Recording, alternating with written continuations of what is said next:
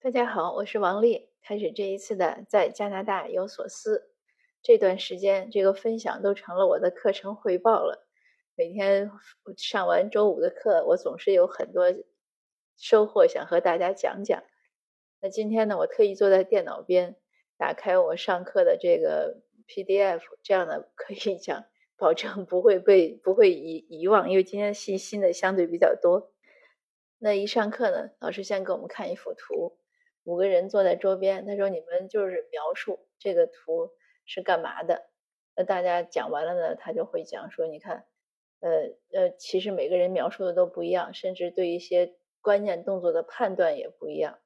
那为什么会这样呢？”老师就讲，他说：“这个任何事情呢，都是这样的三步，就是观察、描述和判断。我们一般呢，很容易就直接奔第三步了。”看到什么就就怎么想就说了，但是其实很多时候呢，事实的真相和我们的判断呢总是有差距。那这个就是不断提醒我们，可以多仔细看一看，多想想，就是你多去描述，你想这个他描述的可能性。比如说他有一个动作，有的同学认为他是这个人是把东西拿给别人，但是我说我说这个也可能是他从桌上把这个东西拿拿起来，说哎我可以用这个东西吗？所以这是一个动作，还有一个动作呢，是一个人就低着像像低着头一样，双手合十的样子，胳膊肘呢拄在桌上。那有的同学呢说这个人在做祈祷，有的人呢说他在想一个很很费神的问题。所以你看这个就是观察不一样，那你的判断就不一样。那我们今天呢主要讲的是还是价值取向。呃，根据一个学者的研究吧，他应该是呃。德道尺可能应该是德国，我想，呃，或者是荷兰，我忘了这个词是哪个国家。总之，这样的一个学者的研究，他呢把人的人类的文化呢分为六六种，就是六类。他说这是这是所有文化基本上都有这六类的，就六种分类。然后他就会有不同的判断，比如说，呃，对权力的一种尊重与否。就是从零到一百，那加拿大呢是没有那么尊重权力的，但是很多东亚国家呢是很尊尊重那个权力，就至高无上的人。那还有比如说是更强调个人主义，还是更强调集体主义，这也是一个变化。还有就是一个社会中更讲究竞争呢，还是更讲究互相帮助，呃，就或者说合作。那还有呢，就是呃，一个社会的规则是更多呢，还是更少？或者我们认为传统就是他会对很多事情规定的很明细，还是很粗放，怎么都行。老师就举个例子，比如说像这个社会规则呢，就像一本书，有的文化中呢，可能关于婚姻呢，它就是一个 chapter，就是一章。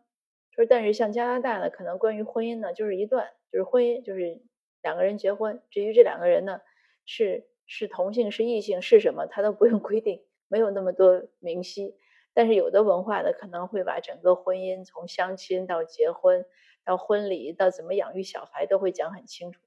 所以这个呢也很不同。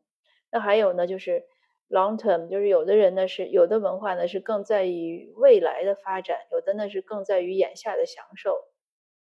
那当然还有相应的，就是说有的文化呢对个个体的 freedom，对个体的自由呢更限制、更约束，也有的呢是很放开的。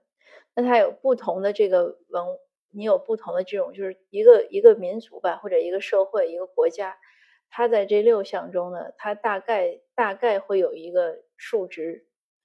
但是其中的每个个体的差异又很大。那比如说我以前讲，那像我自己感觉到，像在呃中国的时候，那可能我的很多观点和大家都不，就是和常规的一些想法都不一样。那这个呢，但是你不影响它整体。但是它也不影响个体。那他，我就后来下课问老师，我说为什么要做这个东西？他说这个东西呢，后来这个人的儿子又写了一本书，和其他人合作，他就会分析了很多社会，就是很多社会的政策为什么会那样定，是因为他们的文化的这种价值取向是这样。所以我们就很了解一句话，就是，就我就马上理解，就什么叫有什么样的民众，就有什么样的政府。因为这个政府能长期存在，一定是它有很雄厚的社会土壤。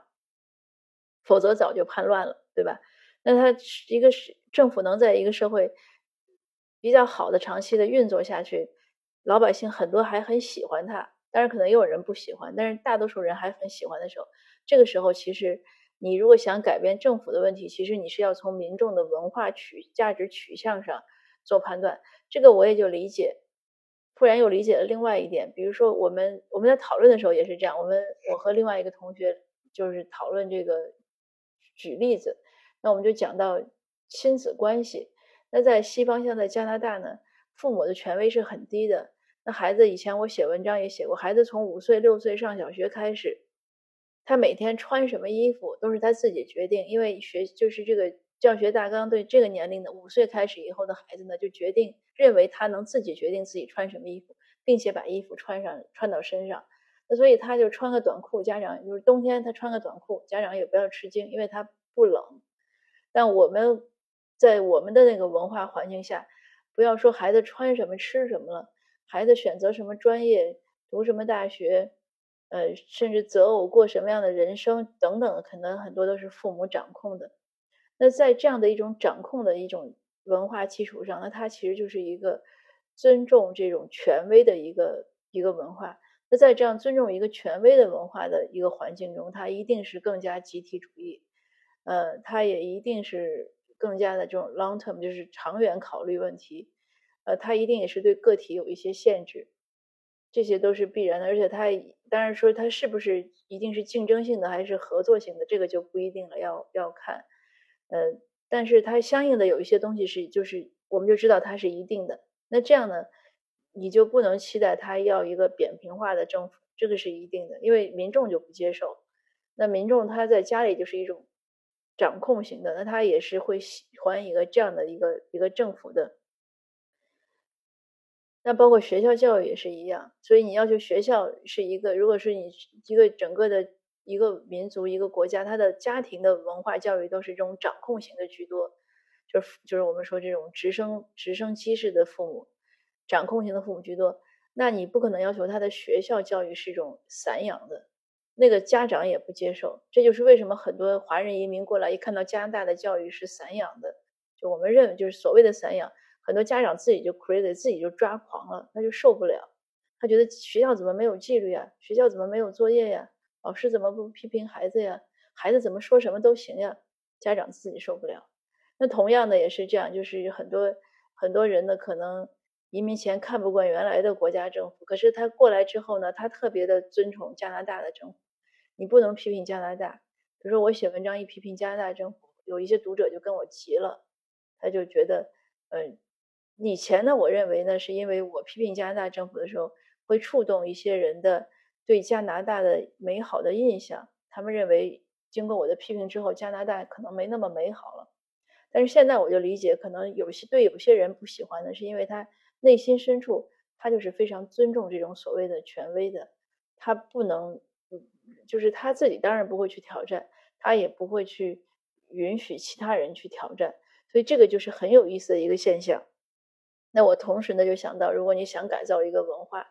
一个社会，我们说传统文化多少几千年怎么样，其实也不难改造。那你可能首先要从 教育家长开始，从家庭、从教育开始，大概才会有一些理念能推行进去，否则可能是很难的。否则社会上说什么东西，可是回到家里，嗯，他的体会完全是不一样，这个是没有办法改的。那这个这个这学者呢，他还是有一个专门的网站，呃，这个网站上呢，你可以输入。不同的国家的名字，他你如果只输入一个国家的名字，就是给出他对这个国，就是他们这个应该是这个研究中心嘛，他们对这个国家的呃这些方面的一些调查，然后他给出一个数据，比如说输入加拿大，那加拿大呢，他认为加拿大对于这个权威的尊重呢，只有百分之三十，就只有三十九分，就很低。对于个体主义的这样的尊这个推崇呢是八十分，那。加拿大是一个相对来说比较喜欢竞争的，竞争的这样的关系呢是五十二分。那他对于这种传统的遵循呀怎么样，他是四十八分。他的对于长期目标的追求呢是三十六分。所以这个国家绝大多数人呢都是享受眼前。呃，那还有就是说对于个体的这种约束啊或者放开，他放开的分呢是六十八分，相对来说呢和他的这种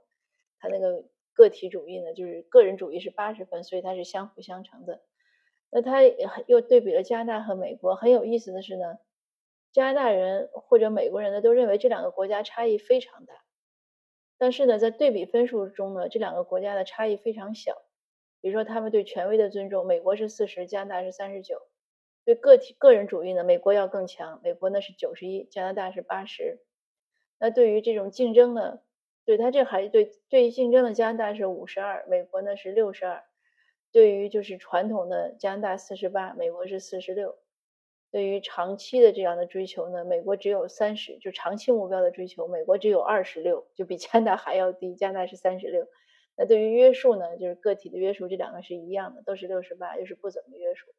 那后来下课之后呢，我跟老师聊天的时候呢，我要他输入中国，那输入中国之后呢，加拿大的数字马上就变得很厉害。他说，因为这个对比呢。它它这个如果两个国家或者多个国家，它会有一个有一个对比的算法，但是就是显然那个当然那个图表不在我的 PPT 上，那显然的那个差异就是非常大的。这个也就是我们说到的为什么呃有些移民过来他不适应，比如说对于这种就是权威的尊重，或者对于呃他权威的尊重也是还有这样的一个理解。呃，比如说，对于你这种权威非常尊重的这种文化中呢，他喜欢领导振臂疾呼，就是领导一挥手，大家都跟着干了。这是就是领导需要定定规则，领导需要定口号，领导需要领导着大家去干。但是在对于这种权威不太尊重的文化中呢，他不是这样，他呢是要大家商量着干。你不能，你就是一个所谓的 leader，你也不能指控我们让我们干嘛，那我们得讨论。呃，这是他们认可的一种文化，所以这个差异呢就是很大的。那你如果想对一个社会或者一个文化有很快的了解呢，老师说还有一个办法，就是你去看他们推崇的这种呃英雄，他们推崇的模模范是什么，你就知道这个文化大概会怎么样。那我们当然还做了一些题，呃，他会让你选，就是比如说你要开车上班还是要坐火车上班。你选不同的答案，它会有一些解读，那就是你的价值取向大概是什么样，呃，就是蛮好玩的。那通过做这些练习呢，跟大家分享了刚才我的结论，就是我会更清晰的明白要怎么去解决一些，或者怎么有可能去解决一些难题，比如说对文化的改造，呃，还有呢，就是你怎么样能更好的理解一个国家一个政策它是怎么来的。就这个就是和它的文化相关的，所以如果你作为如果你是个 lawmaker，你是个执政者，你想确定政策，你一定不能脱离它的文化基础。如果他是一个 short term，那就是像美国人一样，他就是眼前享乐的一个为主的一个文化，你要让他制定一个政策，让他考虑的是未来发展，那他们是肯定不接受的。那反之亦然，就是学习呢，让我们会。越变越聪明，这个所谓的聪明呢，就是让我们对这个世界有更多的了解。我们这样的你在做事的时候呢，就能更找到一些方法和应对。所以老师也讲，他说，呃，像我刚才讲说，我们要明白这个这个对事情的判断呢，你是呃观察、思考和结论。那当你遇到一些事物的时候呢，你肯定首先是基于自己的价值判断来做判断。但如果你明白这一点的时候呢，你你你遇到和你不一样或者你不接受的东西呢，你要知道这个可能是因为你跟他的价值判断的差异，你要有这样的一种意识，那你能更好的去思考，就是更好的去体会客观事实究竟可能会怎么样，而不是会情绪化。如果我们没有这样的意识，那可能我们就很容易情绪化，觉得你是不对的，你是错的，你怎么能这样？会巴拉巴拉这样，这样呢会让我们眼前呢蒙上一层纱布，我们会看不清。那我今天的分享呢就到这儿，呃，大家有兴趣的也可以多了解。总之呢，我就讲开卷有益吧，我们多去看看书，然后多去了解一些基础的一些学科知识，了解这些知识呢，会让我们能更好的了解自己和这个世界。呃，遗憾的是，我们这个课呢就要结束了，可能还有两周或者三周。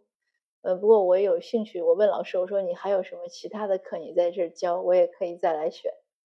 他说他还教一个是工作环境中的 communication 怎么沟通，那我想一定也很有意思。那好的，呃，今天分享就到这儿，谢谢您的收听，我们下次见。